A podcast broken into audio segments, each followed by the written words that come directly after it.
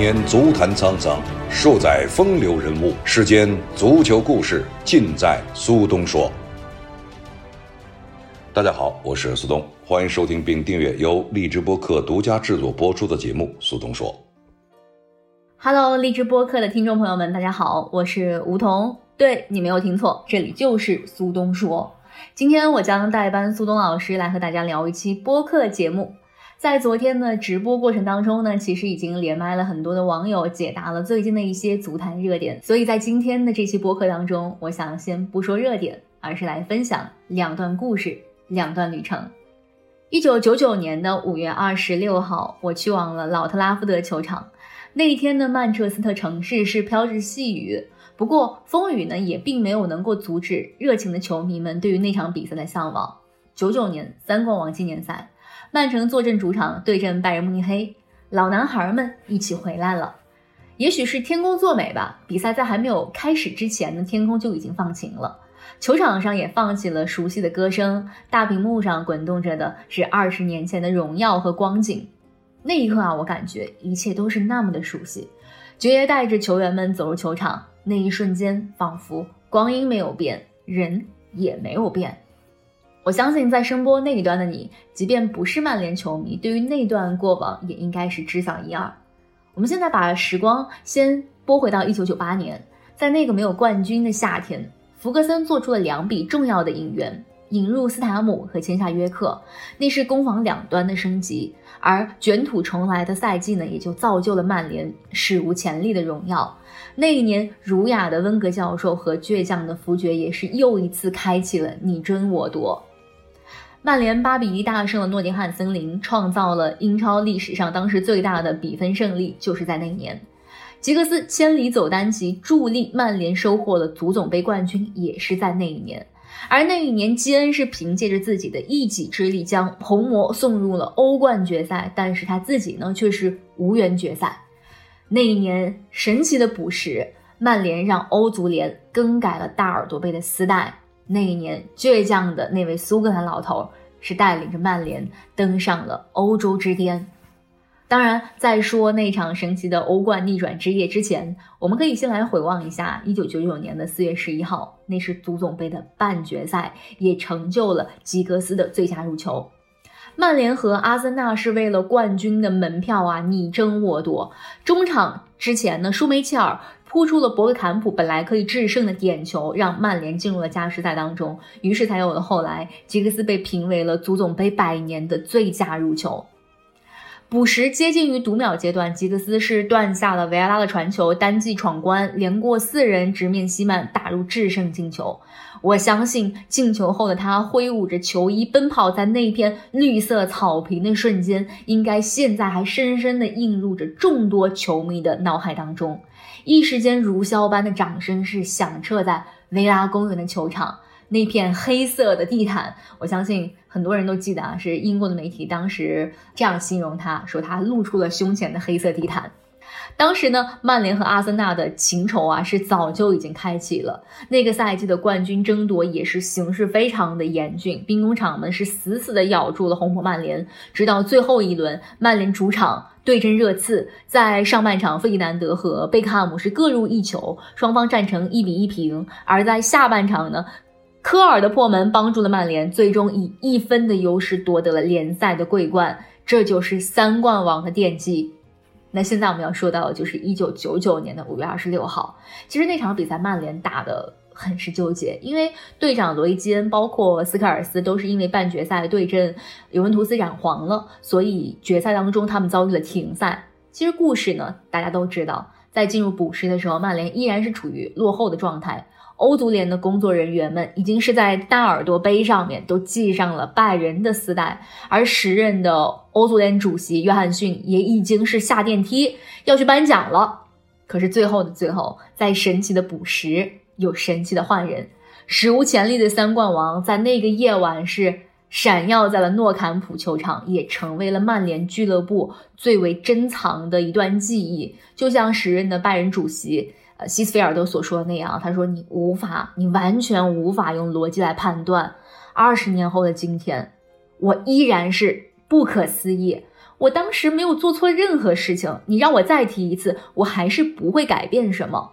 我感觉我自己就像置身在风雨当中，我说一点都没有错。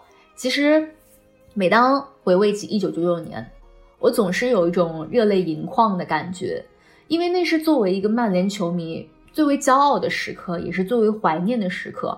就好像当时的五月二十六号，我站在了老特拉福德的球场。我看到那帮老男孩入场的时候，我仿佛也看到了自己从一个孩童慢慢的到现在成长和蜕变。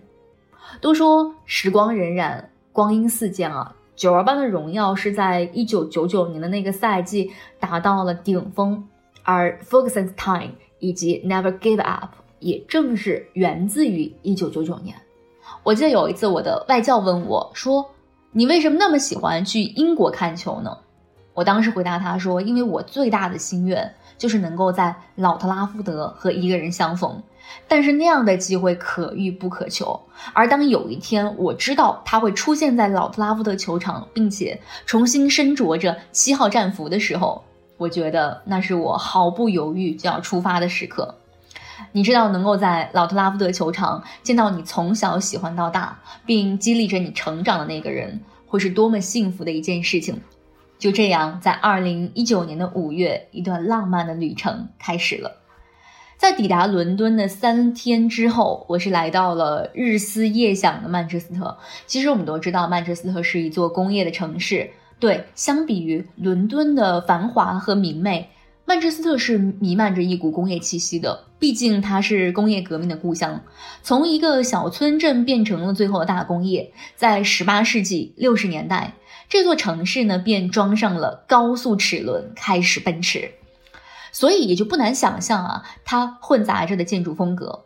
其实工业时代早已经远去了，但踏上那片土地的时候，我还是能够感受到历史的厚重感。曼彻斯特并没有我想象当中的那种晴空万里，相比之下呢，它是非常的潮湿，去的时候几乎每一天都在飘雨。其实从小啊就不太能学得明白地理的我，但到了那儿突然就发现，哎，好像我懂了一种什么叫做中年温和多雨的温带海洋性气候。在那一路上发生了非常多的奇怪的尴尬故事，比如说。住的酒店，哎，门锁坏了，进去出入都要去总台找服务人员来开门。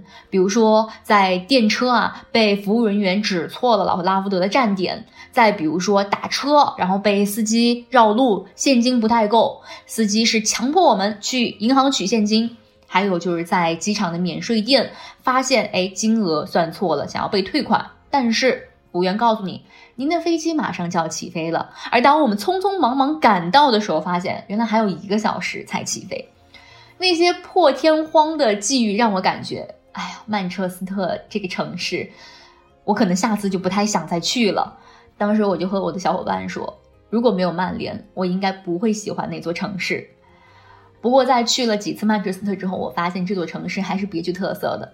除了出租车之外，大多数的人民应该说是非常友好的。在国外，他们的夜生活是非常丰满的。我们当时从火车站出来的时候啊，他们的夜生活才刚刚开始。毕竟呢，酒馆就是英国人第二个家，不然怎么会有早上要饮香槟酒这样的一种闲情雅致呢？因为当时我和我的同伴，我们的手机都没有电了，完全是凭着意志力找到了酒店。在市中心的街道当中，还能听到繁华的喧闹声。上大学的时候就有听闻过，说曼城的音乐产业相当的发达。我猜想啊，当时在市中心街道听到的那些喧闹声，肯定就是掺杂了一些传闻当中的现场乐队。沙翁的故乡呢，离曼市并不是很远。如果你也爱文学的话，可能你就会知道，沙翁的故乡其实距离曼市并没有很远。但是呢，很可惜当时的旅程时间非常的有限，不然我是非常想去感受一下写出了那句著名的 “To be not all to be, that is a question” 如此经典戏剧大文豪他所生活过的小镇到底是怎么样的。我猜想，一定是一个富含着沧桑的历史而又具有古典韵味的小城镇。在英国，除了足球之外，其实板球也是非常的流行。以前我有很多的英国朋友和我说啊，说足球是他们第二喜欢的运动，而他和他的家人最爱的是板球。其实我们在曼市游荡的时候，第一次是坐着电车去到老特拉福德球场，下车之后呢，会先经过一个板球场，然后要步行一段时间，差不多是一段路的距离，才能够抵达老特拉福德的球场。博物馆的历史。那真的是满腹历史，曼联的家当还是非常的丰满的。在这里呢，我就不过多的去赘述我在博物馆看到的那些事迹了。其实最多的就是金灿灿的奖杯、明晃晃的历史，还有一些巨幅海报。其实屏幕上所循环着的，也就是当年的那些光辉岁月。我觉得最初当我决定去看那场纪念赛的时候。有很多的朋友跟我说，那只是慈善赛而已，看看正赛不好吗？其实从竞技的角度来说没有错，纪念赛它绝对不是最精彩的选择。但你知道，纪念赛的意义就是在于，无论多么激烈、多么精彩的比赛画面，它是无法被取代的。就好像当我看着那帮老男孩入场，然后当我看到依然意气风发的爵爷走在最前面。而当圆圆弯刀再次划过球场上空时，我毫无办法地克制我当时激动又略带心塞且泪流满面的神情。我觉得那些年华突然一刻就完全的呈现在了我的面前。当时有个小插曲，纪念赛的当天呢是下了非常大的雨，而英国的建筑。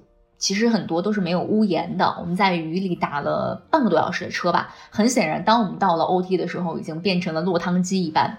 由于球票呢买的很早，所以座位区选的相当好，就是在比赛的第一排看台。所以在入场之前，我们很早就到达了。当时趴在护栏上等待着球员们上场。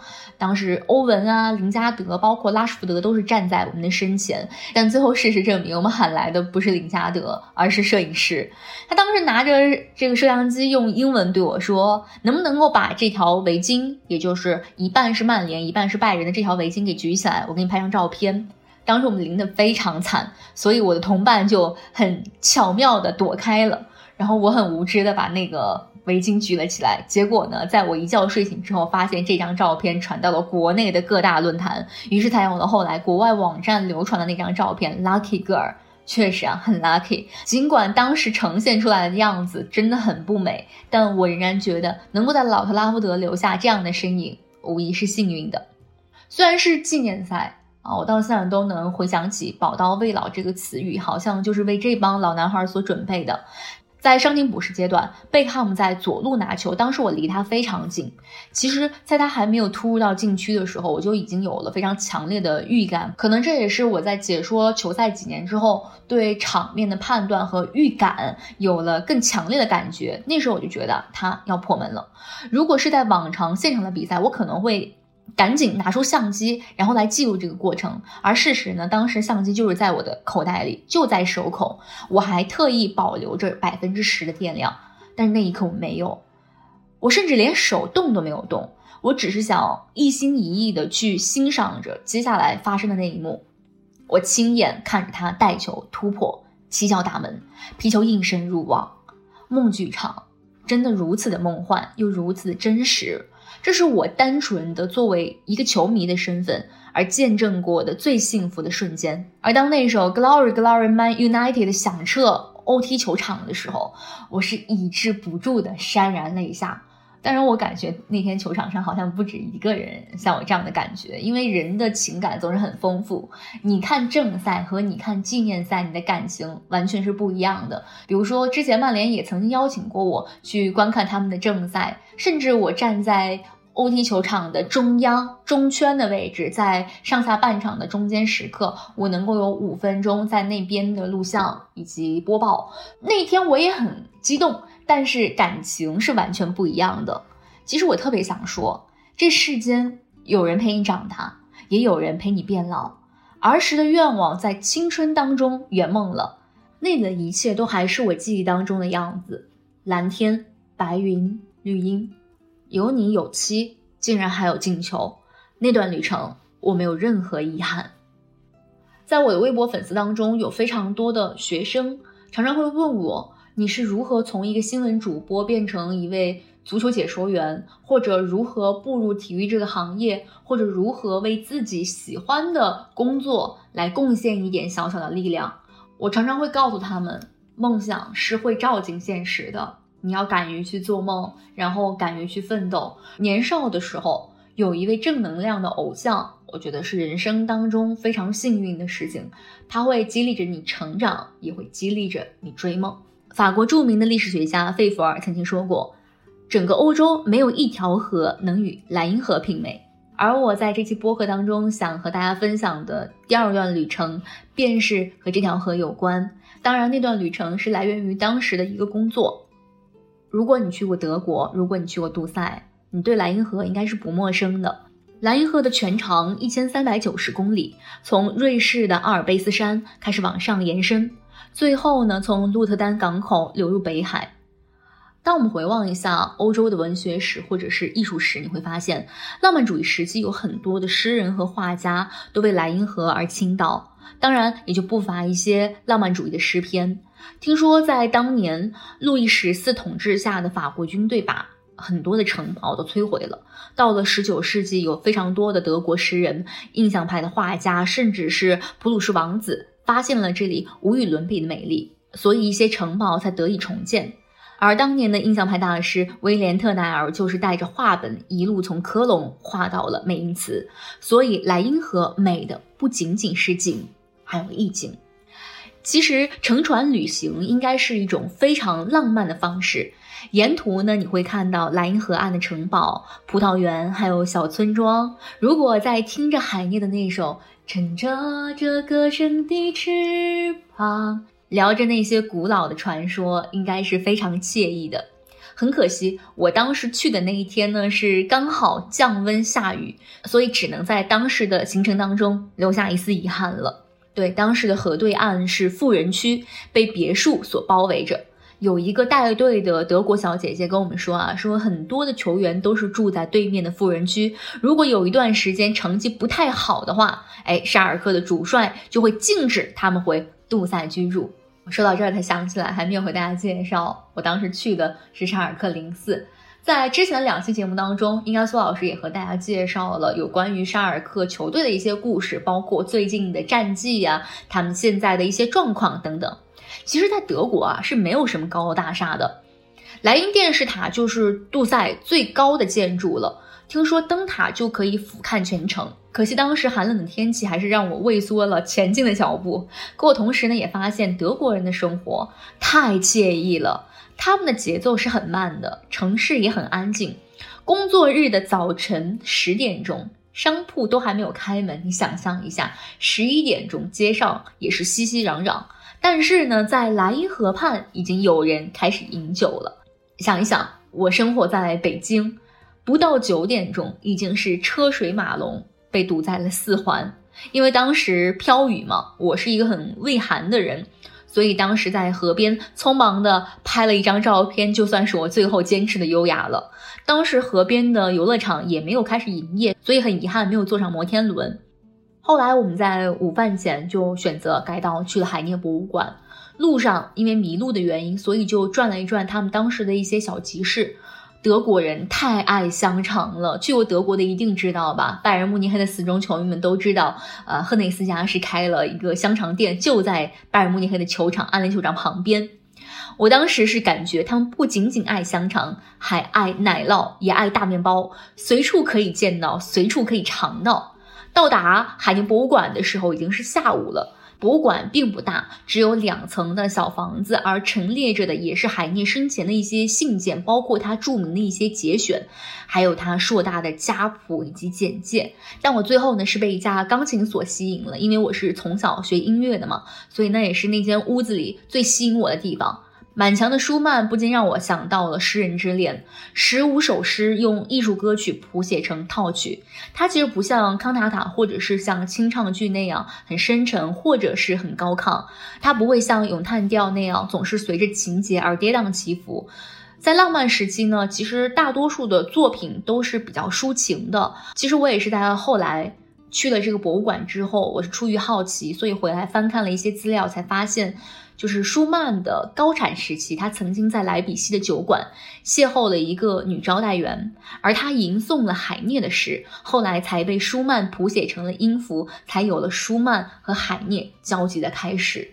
如果以后还有机会再做客励志播客的话，可以给大家多分享一些艺术史或者是音乐史。再说回到杜塞尔多夫，其实我当时听德国的朋友就说过，啊说这座城市原本就是杜塞河旁边的一个渔村。其实你想一想啊，就是北威州首府嘛，杜塞在德语当中其实有村庄的意思，所以就不难理解为什么会有很多人把杜塞称之为是欧洲最大的村庄。我相信很多人曾经都认为德国是不是拥有酒馆最多的城市？毕竟酒嘛，在德国是非常非常流行的。但其实西班牙才是拥有酒馆最多的地方。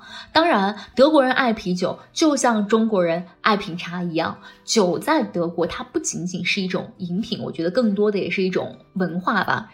我在去之前就有听闻过吕德斯海姆那座非常著名的酒城，它一年可以产出两万七千多万瓶的葡萄酒。就像我这样的人嘛，可能走在路上都会感觉有点微醺了。如果说德国是以产啤酒为著名的话，那杜塞呢就是啤酒馆非常闻名了。在杜塞有个老城区，它是有一条非常长的酒吧街，而在那里呢也是聚集了大量的球迷会进行观赛。我当时去的那天晚上没有比赛，但是酒就代表他们很充实的夜生活。尽管没有比赛，但是依然有很多的德国人聚集在那里啊，聊一聊最近的事情啊，聊一聊最近的比赛啊什么的。所以这个时候就要说到沙矿了。我在那条街上遇到了一个元老级的球迷，后来跟他聊起来才发现，他是一家鲁尔体育出版社的创建人，而且他在八十年代的时候还有担任过沙尔克的主席。他说他自己是沙尔克零四五十年的会员了。那个时候，因为沙尔克在保级嘛，我去看完那场比赛之后，沙尔克零四就保级成功了。而在那个时候呢，我也是悄悄的得知了沙尔克零四即将要更换的新帅人选，其实也就是从这个英国刚刚回到德国的瓦格纳。德国人对于啤酒的热情，刚刚在说莱茵河的时候，应该大家就能够感受到。我当时去那条酒吧街的时候，室外的温度只有两度，而且是刮着北风，下着细雨，屋内啊是高朋满座。但是这绝对阻止不了德国人饮啤酒的那种趣意。当时我和那位老爷爷就是站在两度的气温之下，在屋外啊喝着啤酒来聊天的。后来他又带我去了一家历史很悠久的小酒馆。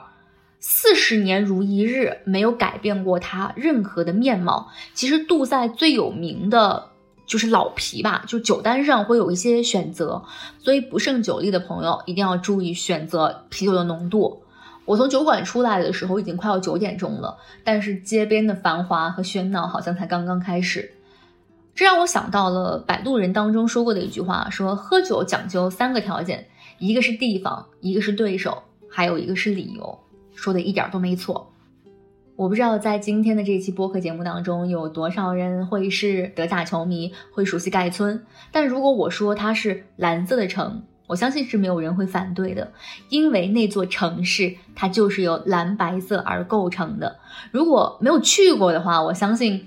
哪怕是我也不会相信的。它的车站、商店、酒馆、建筑，甚至是垃圾桶，都是蓝白色相间的。包括幸福球场上墙面上的那些涂鸦，也都是蓝白色的。幸福球场呢，是沙尔克建队之后所用的第一座球场，那个时候还是跟体操俱乐部所公用的。那看上去呢就不大的一些场地，最多的时候也只容纳过六万人。原本的北看台，也就是球迷们可以朝一个方向同时看到赛场上比赛的球员，还有赛后赛场后方的矿井，这是一种。身份的结合感吧，我觉得可惜现在的北看台已经不在了。不过死忠球迷们在这里呢，是留下了一片涂鸦墙，墙上满是昔日的辉煌。当然，听到这儿，也许就有人会问：难道这座城市当中除了蓝色和白色，就真的没有一点其他颜色了吗？对，如果你想寻得蓝城当中有一丝特别的话，荷兰商人的明黄房子一定会满足你。当年呢，有一位初来乍到而并不了解鲁尔足球文化的荷兰人，他选择用明黄色来获得一种温暖的感觉，结果被人泼上了蓝旗，一直保留至今。如果你去到盖村的话，你一定会看到这一座被铺了蓝旗的明黄的房子。我想入乡随俗，可能说的就是这样吧。其实我也是曾经在新闻当中有了解到，早期的盖尔森基兴其实是一个农业基地，后来工业革命席卷了整个的鲁尔区，而盖尔森基兴呢也就成了煤炭产区。那个期间的人口是增加了二十倍，整个的城市都是布满了烟囱，大量的煤炭燃烧，千火石城就是这么来的。而当煤矿消失了一段时间之后，城市。就可以想象到啊，大量的失业率。但当千火之城变成千阳之城时，盖尔森基兴也就有了新的形象。在沙尔克有一位工作人员就告诉我说，之前勒沃库森在比赛之前呢，沙尔克在费尔廷斯举行了矿区的告别仪式。虽然煤矿工业这个时代是结束了，但是矿工的精神还是会永存的。沙尔克为什么叫做矿工？也许听到这里你就会知道了。当然，我们如果说到沙尔克这座俱乐部的话，一定很多人都会想起《指环王》劳尔。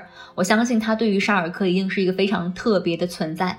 白衣飘飘的年代，最后穿上了蓝衣。其实韩日世界杯是我第一次听说金童劳尔的名字。那个进球之后便会亲吻着自己戒指的阳光大男孩，我当时的同桌是劳尔的死忠粉。我曾经也是一度认为劳尔会终老于伯纳乌，但是在八年以后。皇马的金童换下了白衣，披上了那一抹皇家蓝。当然，那一年的他也一定接受过质疑，比如说“廉颇老矣，尚能饭否？”但是我一直觉得，时间可以给人以无声的答案。电信杯的冠军，以及超级杯的冠军，还有队史欧冠的最佳成绩，那段时间就是沙矿最光辉的时光。我还记得告别的那个主场赛所举行的盛大的告别仪式，还记得他深情地亲吻着草坪的那一幕，在二零一一年那堪称艺术的转身吊射。我相信劳尔对于沙矿一定是特别的，不然怎么可能仅仅是两年的时光，他就获得了暂时封存号码这样的一种礼遇？而我去到博物馆的时候，也是寻找到了答案，在那一座拥有着沙尔克历史的博物馆当中，就有劳尔封存的战袍。那么在这期播客的最后呢，我想和大家分享一句可能你早就听过的话，叫要么读书，要么旅行，人和灵魂总有一个在路上。而我就在想啊，其实旅行就是在地图当中的一个点，留下自己的脚印，然后在往后的岁月当中去慢慢的回忆，细细的品味。从某种意义上来说，人永远都不会老，老去的只是容颜，而时间和经历会让灵魂更加动人。希望在未来的时光当中，我们的听众朋友们以及球迷朋友们能有更多的时光出去走走、看看、感受一下体育世界所带给你们的美好。好了，这里是励志播客所为您带来的节目《苏东说》，我是代班主持人吴桐。下期节目请继续锁定这里，拜拜。